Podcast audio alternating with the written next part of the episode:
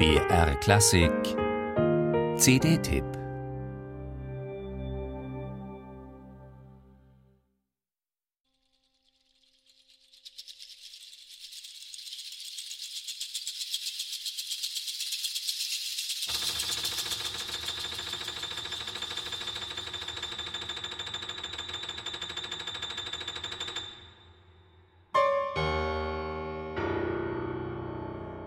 Unter den bedeutenden Komponisten unserer Zeit ist Nikolaus A. Huber wohl derjenige, der sich am fokussiertesten darauf besonnen hat, mit klanglichen und metrischen Mitteln außermusikalische Sachverhalte zu durchleuchten.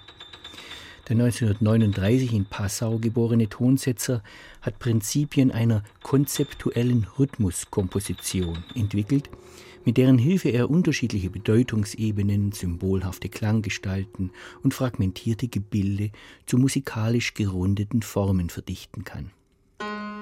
In den Texturen früherer Arbeiten finden sich vor allem politische und gesellschaftliche Ereignisse reflektiert, etwa Wunden aus der deutschen Geschichte, der Nicaragua-Konflikt oder Phänomene des Verschwindens.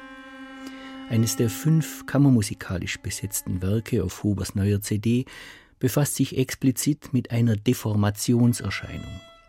Die Bush-amerikanische Kriegspolitik im Irak hatte das sogenannte Embedding von Beobachtern praktiziert, also die Integration von Journalisten in die Truppe.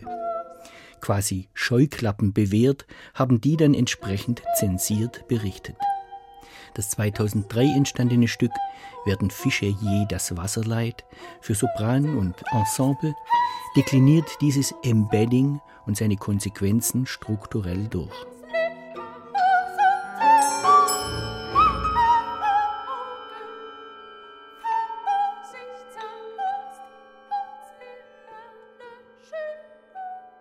Die Musik Nikolaus A. Hubers steht ständig unter Strom ist über lange Strecken von kaum zu erahnenden punktuellen Ereignissen charakterisiert. Spätestens seit der Jahrhundertwende spiegeln sich in ihren Konstellationen und Ausdrucksmustern vermehrt auch naturwissenschaftliche Bezüge. Im 2011 komponierten Ensemblestück zum Beispiel Wogende Äste wird unter anderem vom Teilchendualismus des Lichts gehandelt und von Tönen als Wahrscheinlichkeitswellen in den fantastisch präsenten Musikern des 2001 gegründeten Ensemble Reflexion K aus Schleswig-Holstein haben Hubers Stücke ebenso sensible wie deutungskompetente Interpreten gefunden. Viele der wie in den Fluss der Zeit gemeißelten Klangaktionen und Impulschiffren offenbaren die Macht, den Hörer im Innersten zu berühren.